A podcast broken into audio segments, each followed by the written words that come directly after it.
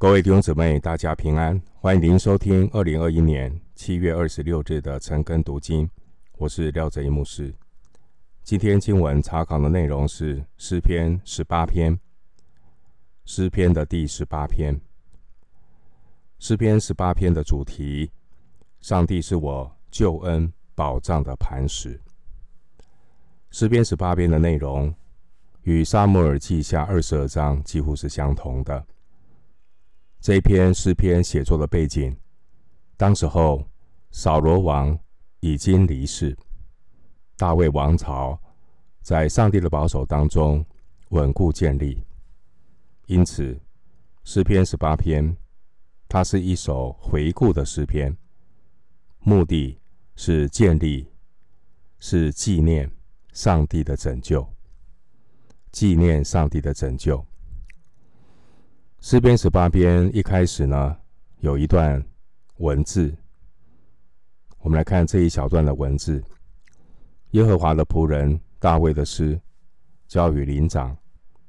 当耶和华救他脱离一切仇敌和扫罗之手的日子，他向耶和华念这诗的话。我们来看一下诗篇十八篇的内容。第一节到第三节是。开始的引言，谈到耶和华是大卫的一切。四到六节谈到大卫曾经经历的苦难。七到十九节是关于神的拯救。二十到二三十节呢，是神的公义。三十一节到四十五节内容是上帝如何帮助他的仆人。战胜仇敌。最后四十六到五十节，大卫是以赞美神做结束。诗篇十八篇的长度，在诗篇里位居第四位。我们现在进入本文。首先，我们来看诗篇十八篇的一到三节：耶和华我的力量啊，我爱你。耶和华是我的磐石，我的山寨，我的救主，我的神，我的磐石，我所投靠的。他是我的盾牌，是拯救我的脚，是我的高台。我要求告当赞美的耶和华，这样我必从仇敌手中被救出来。经文第一节到第二节。大卫表示他爱慕神，因为神是他的保护者。在这段经文里面，大卫使用了八个名词来描写他所爱的耶和华。第一节经文说：“神是我们人生的力量，从神而来的力量，使我们在各种环境际遇中都能够爱神。”赞美神，求告神。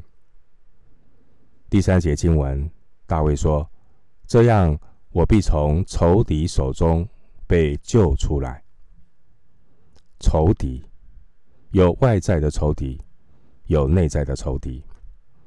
外在的仇敌包括各式各式各样的苦难、天灾人祸。这些的仇敌，外在的仇敌，会让我们害怕。然而，还有内在的仇敌。内在的仇敌就是人的不信、人的小信。第三节提到大卫经历从仇敌手中被救出来，其实这是相信上帝的结果。我们做信仰的反思：我们是一个相信上帝的人吗？一个相信上帝的人。无论外在的仇敌多么的嚣张狂妄，我们内在有对神的信心，这样的人坚定稳固，不会害怕，不会动摇。所以，真正一个大仇敌是我们内在的仇敌，内在的仇敌就是人的不信，人的小信。所以，我们要问自己。我们是一个相信上帝的人吗？一个相信上帝的人，无论有没有疫情，他每天都与神同行。他主日崇拜会读圣经，他平常的日子就像今天礼拜一，他也会读圣经。一个相信上帝的人，他遭遇困难的时候会求告神。然而，当他一帆风顺的时候，他也不忘记要先求神的国和神的义。一个相信上帝的人，他会赞美神，但不只是参加聚会的时候赞美神。一个相信上帝的人，他的信仰不是停留在活动、教会的活动。一个相信上帝的人，他会落实他的信仰在家庭当中。信仰和他的家庭是息息相关的。他心中有一个很深的渴慕。至于我和我的家，我们必定侍奉耶和华。在他心里有一个祷告：当信主耶稣，我和我家就必得救。他不仅是关心自己有没有去参教会、参加活动，那是属灵的家；他也关心自己的家人、自己的父母、配偶、孩子有没有到神面前。信仰不是停留在教会的活动，他会关心他的家庭。以上所说的就是一个相信上帝的人会带出来的行为表现。我们继续来思想这段经文第一节到第二节。大卫他用十个描述来称颂神，这十个描述都是他在旷野逃避扫罗的经历，也是他被追赶的人生过程中。信心经历神所结的果子，弟兄姐妹，经历神，经历神，经历神，简单的讲，就是雅各书所说的“听道行道”了。听道行道，你是一个听道行道的圣徒吗？还是你仅仅是一个听道知道？但是不行道的基督教徒呢？弟兄姐妹，知道关于神的事和经历神是又真又活的神，两者完全不同。有些人跟神的关系仅仅停留在知道，但一个敬虔的圣徒对神却是知道。行道，一个敬虔的圣徒，他对神是经历神的认识。弟兄姐妹，知道神却没有行为的果子，这样的信仰是虚的。一个真正相信神的人，他不单知道神，他也听道行道，经历神。并且会结出认识神的果子来。经文第二节提到，神是大卫的岩石、山寨、磐石、盾牌、高台。这些的描述都是象征神是我的保护。感谢主，神是弟兄姊妹的保护。无论疫情升温，或是疫情趋缓。神永远是我们的保护。另外，第二节也提到，神是我们的救主，神是我们的避难所，救主就是我们的避难所。神必拯救我们，神必搭救我们。无论你有没有打疫苗。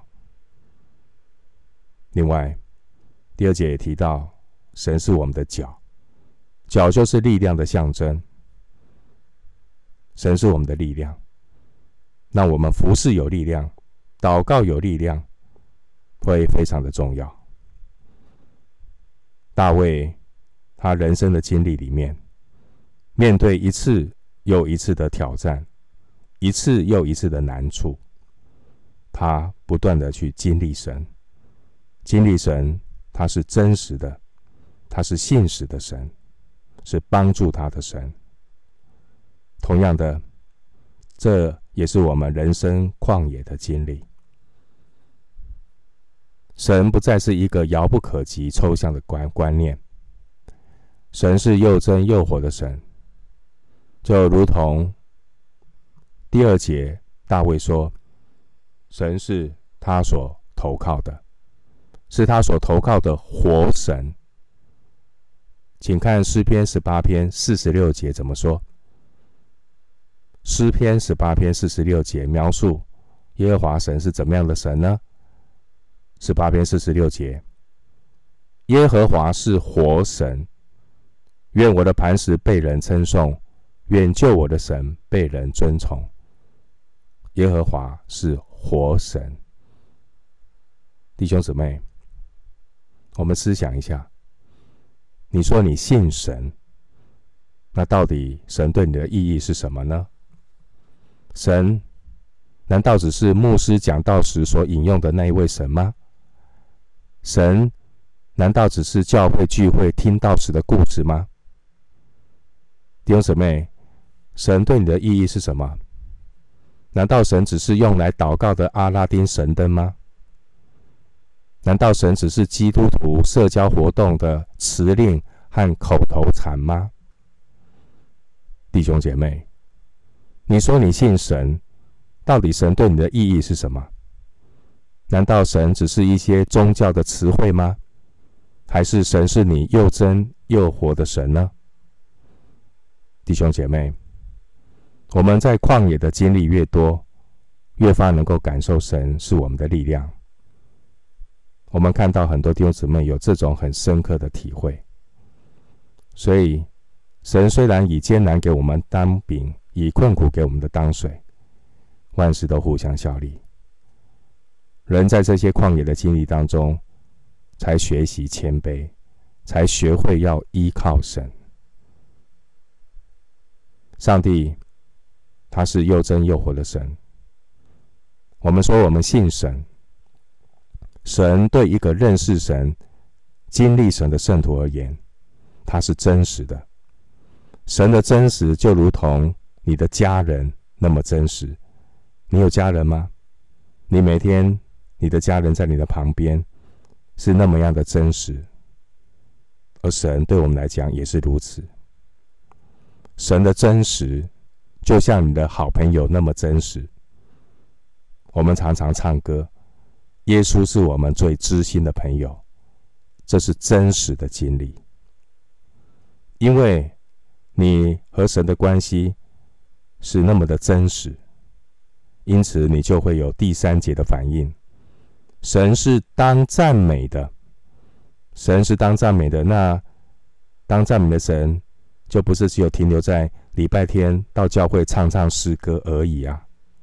是每一天都赞美神，每一天都感谢神，因为神是我们最知心的朋友。神是又真又活的神。当神对你来讲是那么样的真实，是又真又活的神，你就会有第三节的反应。你将会更有信心的去求告他。我们继续来思想诗篇十八篇，请看四到六节。曾有死亡的绳索缠绕我，匪类的急流使我惊惧。阴间的绳索缠绕我，死亡的网罗临到我。我在急难中求告耶和华，向我的神呼求。他从殿中听了我的声音，我在他面前的呼求入了他的耳中。第四节到第六节是大卫在难处中的祷告。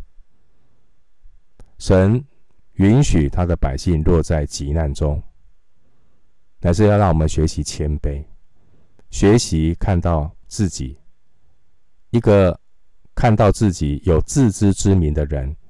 他才能够谦卑的与神同行，在急难当中，人之常情就会求告神：“主啊，救我！主啊，救我！”人之常情嘛。所以神也允许有这些急难，好叫我们能够在急难中求告耶和华，并且建立他是如同四十六节所说的，他是活神。经文第四节提到死亡的绳索，第五节提到阴间的绳索和死亡的网罗。大卫呢，把死亡和阴间比喻成一个猎人，这个猎人准准备随时的去俘虏猎物，准备随时的去偷窃、杀害、毁坏人的生命。但唯有耶稣能够叫我们得生命，唯有耶稣能够拯救我们的生命，脱离死亡，出死入生。经文第四节提到匪类，匪类的意思就是没用的、卑鄙的小人，甚至可以翻译成毁灭。在英文的 ESV 译本里面，翻译这个匪类叫做毁灭。这对我们今天来讲呢，是很深刻的体验。的确，我们所处当今的世界，存在着各种毁灭性的灾难。你今天在这边听，外面呢晴空万里，可是另外一个地方正在遭受一个巨大台风的侵袭。弟兄姊妹，我们生存在一个地球村里面。要看到地球已经在变化当中，人类的贪婪所导致的各种环境的变化，也产生了各种毁灭性的灾难，不管是天灾人祸，甚至是战争。当今有各种毁灭性的灾难不断的会出现的时候，你的保障是什么？属上帝的子民不用害怕，因为我们拥有有福的确据。属神的子民，当毁灭性灾难来到的时候，我们不致灭亡，我们也不会毁灭，因为上帝赐给我们有永恒的生命。杀身体不能够杀灵魂的，不必害怕。然而，人类有一个最大的危机，就是。不知道自己在危机当中，人类最大的危机就是不知道自己在危机当中。因此，圣经在描述挪亚的日子、罗德的日子，我们看到，特别是挪亚的日子，人就不知不觉啊，不知不觉就掉进了这样的一个绳索网罗的当中，被各种毁灭的急流大水冲走。弟兄姊妹。我们真的是要警醒，不要不知不觉，即便后知后觉也好，但是千万不要不知不觉，自己怎么灭亡的都不知道。人类最大的危机就是不知道自己在危机当中。弟兄姊妹，我们是何等的有恩典，我们有神可靠，我们能向神祷告，这是基督徒莫大的恩典。就如同第六节所说的，我在急难中求告耶和华，向我的神呼求，他从殿中听了我的声音，我在他面前的呼求入了他的耳中。这也如同以赛亚书三十三十八节的应许：耶和华必然等候，要施恩给你们。我们继续来思想诗篇十八篇。我们来看经文七到十六节。七到十六节，那时因他发怒，地就摇撼颤抖，山的根基也震动摇撼。从他鼻孔冒烟上腾，从他口中发火焚烧，连炭也着了。他又是天下垂，亲自降临，有黑云在他脚下。他坐着基路伯飞行，他借着风的翅膀快飞。他以黑暗为藏身之处，以水的黑暗、天空的厚云为他视为的行宫。因他面前的光辉，他的后云行过，便有冰雹火炭。耶和华也在天上打雷，至高者发出声音，便有冰雹火炭。他射出箭来，使仇敌四散，多多发出闪电，使他们扰乱。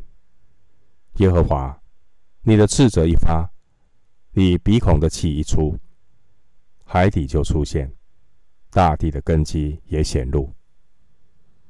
他从高天伸手抓住我。把我从大水中拉上来，他救我脱离我的劲敌和那些恨我的人，因为他们比我强盛。我遭遇患灾难的日子，他们来攻击我，但耶和华是我的倚靠，他又领我到宽阔之处，他就把我，因他喜悦我。最后这一句话，他就把我，因他喜悦我，盼望这成我们人生的标杆。我们要的不是他，只是上帝的拯救。我们终身追求的终极目标是成为神喜悦的人。刚才所我们所读到的经文里面，你看到七到十五节，你把你的目光转向七到十五节。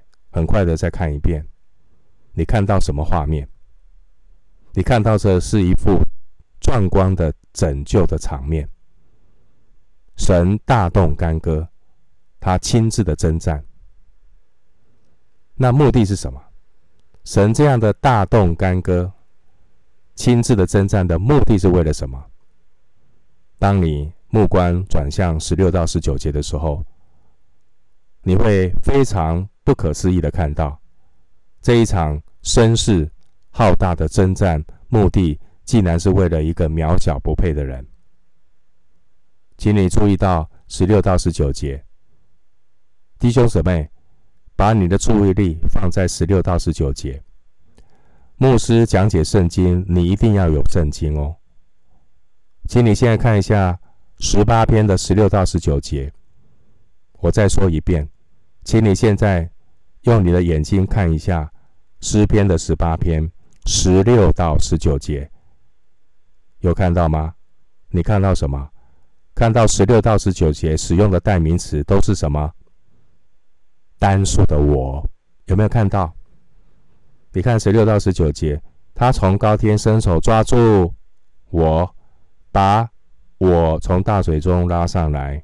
十七节，他救谁？救我。脱离我的劲敌和那些恨我的人，因为他们比我强盛。我遭遇灾难的日子，他们来攻击我，但耶和华是我的依靠。十九节，他又领我到宽阔之处，他就把我，因他喜悦我，就是没有。我读到这边的时候，心里真是好感动。我们何等的渺小不配！我们这样的一个渺小的我，神竟然愿意为我们大费周章，惊天动地的为我们这个人大费周章，牵动一切。这一个人的我，诗篇里面当然指的是大卫。那我要跟。弟兄姊妹说：“这一个人的我，也是指向所有艰辛依靠上帝的百姓。”弟兄姊妹，你会不会觉得很感动？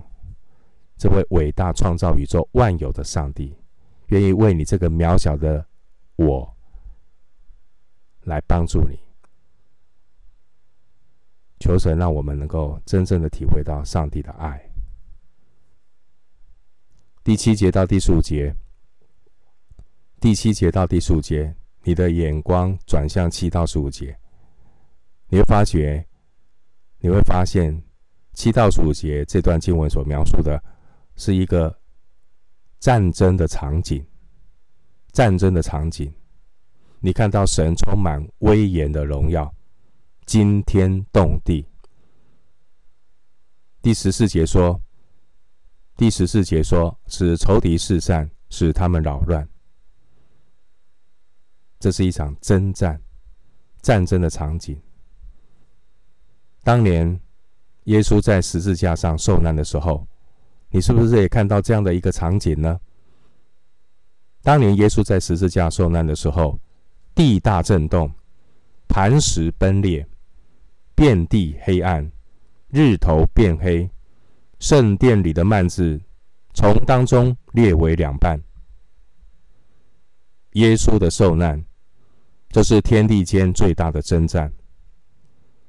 父神用自然界的震动来说明，圣父借着圣子的受难，给予魔鬼致命的一击，敲响了魔鬼的丧钟。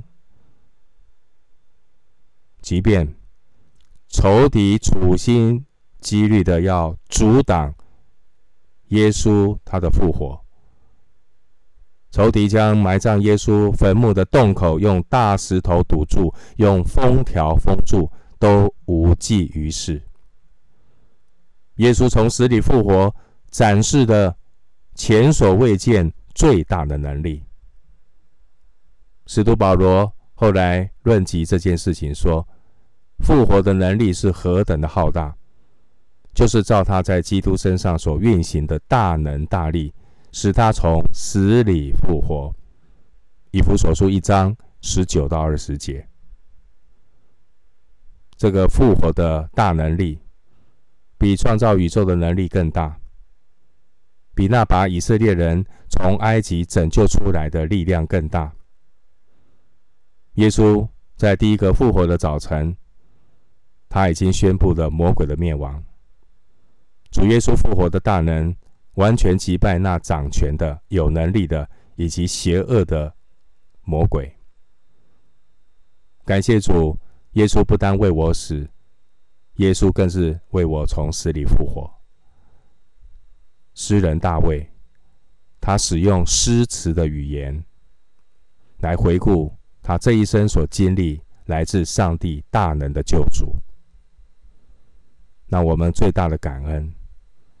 是这位创造宇宙万有的神，竟然亲自为我们被钉在十字架上，难道不比这征战的场面更加难以想象吗？神的恩典是如此的大，我们对上帝的亏欠是实在是如此的多。我们不要再做一个亏欠神恩典的人，要知恩感恩呐、啊，要回应神的恩典呐、啊，不要徒受恩典，不要白占地土。耶稣快来的，再来的脚步已经那么近了，弟兄姊妹，醒过来吧，起来祷告吧，起来服侍吧。牧师是把一天当两天用，我求神给我够用的恩典来服侍弟兄姐妹，不止服侍自己所服侍的教会，也服侍在神国度里面的弟兄姐妹。那我们在这末后的世代里面，坚定信心，站立在主的应许上。警醒等候耶稣的再来，把握每一个机会传扬神的道，传扬耶稣基督救赎的福音。弟兄姊妹，神给你这么大的恩典，你真的不要枉费神的苦心在你身上的栽培。你要回应神，你要有行动。感谢主，神实在是恩待我们的神，神的恩典是如此的大。我们对神的亏欠是和实在是这么样的多，我们要回转，我们要悔改。我们在神说：“主啊，我在这里，求你再次的使用我。”神是拯救我们的神。你看到第十六节经文怎么说？他从高天伸手抓住我，把我从大水中拉上来。弟兄姊妹，第十六节。十八篇，十八篇的十六节，它是我们真实的经历，是每一个真正认识上帝的人他亲身的体会。神是从高天伸手抓住我，把我从大水中拉上来的神。这是每一个真实经历救恩的人很实际的体会。对于一个在大水中快要淹死的人，那这样的一个感受最近上个礼拜我们都体会到的，也看到了河南的郑州多少人淹死在水里面。有一个人，他好不容易从那个隧道里面游出来，没有力气了，上面的人用手抓住他，把他拉上来，就是这样的场面，你都看到的新闻的画面。对一个在大水中快要被淹死的人，当有一只手抓住他的时候，他会拒绝这样的一个帮助吗？不会的，弟兄姊妹，第十六节说：“神从高天伸手抓住我，从高天伸手抓住我的恩典是奇异的恩典。”接着，耶稣基督，他以钉痕的手亲自的拯救我们，脱离罪和死亡的咒诅。但多少人对上帝的伸手、上帝的招手置之不理？耶和华神整日招手，那招向那些悖逆的百姓招手。可是多少人对上帝的伸手、上帝的招手置之不理？人陷入了罪恶的泥沼，无法自拔。人无法自力救济。人类需要上帝伸手来搭救，脱离罪恶和死亡的泥沼。弟兄姐妹，我们要明白神的心意。今天的经文告诉我们，神不单是拯救我们的神，救我们脱离那个罪恶的深渊，那个罪恶罪恶的洪水。第十九节，请看第十九节。第十九节怎么说？第十九节，他又领我到宽阔之处，他就把我因他喜悦我。弟兄姊妹，你已经蒙恩了，但是要你要明白上帝对我们的心意。难道只是让我们成为一个得救的人吗？不，神的心意不是只是拯救我们。你看十九节说什么？他又领我到宽阔之处。弟兄姊妹，神就把我们不只是领我们出埃及，更要带领我们进迦南。十六节，神把我们从大水中拉上来，而十九节让我们看到，神不仅要把我们从大水中拉上来拯救我们，十九节，神要领我们到宽阔之处。让我们脱离罪恶的捆绑，也要从来自世界和肉体的瑕疵当中得自由。这是在基督里的真自由，并且要走成圣的道路，过得胜的生活。我们今天经文查考就进行到这里。愿主的恩惠平安与你同在。